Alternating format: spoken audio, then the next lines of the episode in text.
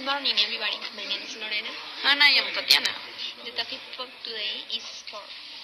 Sport is an activity of physical exercise.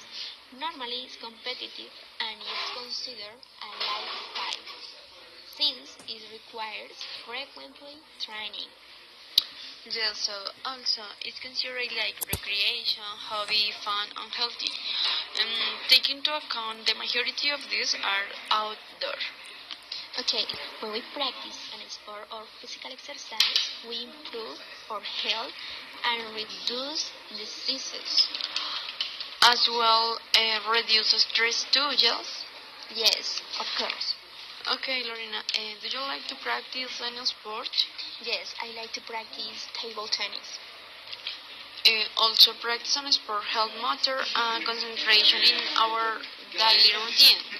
Yes, it's the form that concentrate and reduce my stress.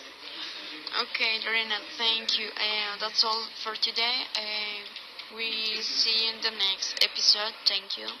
Thank you very much. Bye bye. Bye bye.